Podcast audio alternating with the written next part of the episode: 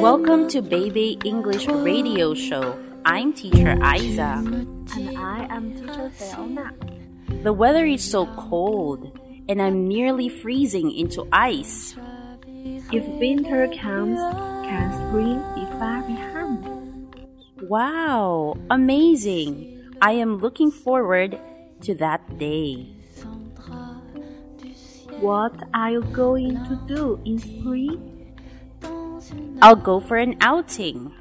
I'll walk outdoors and jaunt. It sounds wonderful to me. Now let's introduce the students in Sun class.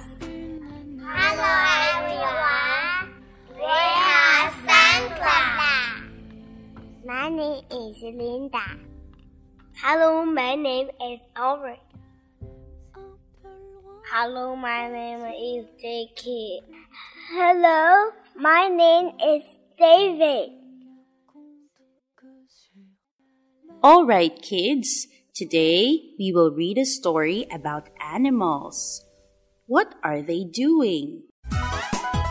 Welcome to Baby English Show. Let's speak English together. 萌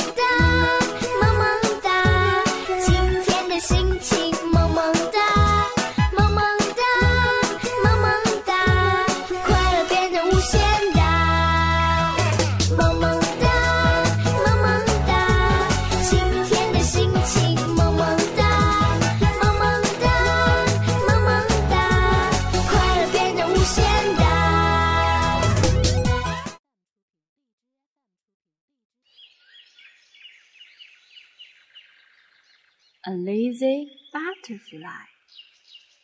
A lovely day. Hello, bees. Hello, beautiful flowers. Let's make honey. They are walking. Look, a butterfly. Oh, I'm hungry. Eat, please. Thank you. Not at all. Goodbye. Oh, I'm full. I'm sleepy.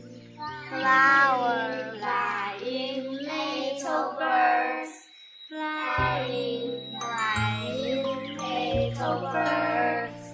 Beautiful, beautiful little birds. Beautiful, beautiful Little birds. Look, the birds are coming. Why, lazy butterfly? Meow, meow, meow. The cat is working.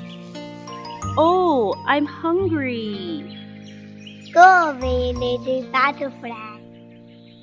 The cat is angry. Quack, quack, quack. The dog is walking. Oh, I'm hungry. Go away, lazy butterfly. The dog is angry.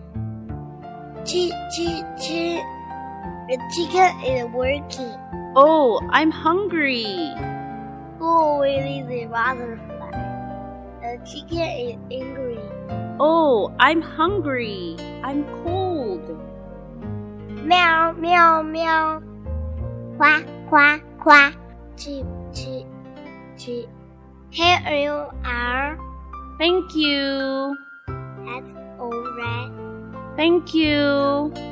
You are Thank you. the welcome. You should work hard. I see. Spring is coming. They're working hard. They are happy. What are the bees doing? They are walking. What is the cat doing? The cat is working. What is the duck doing? The dog is walking. What is the chicken doing? The chicken is working. Wow, you are so great.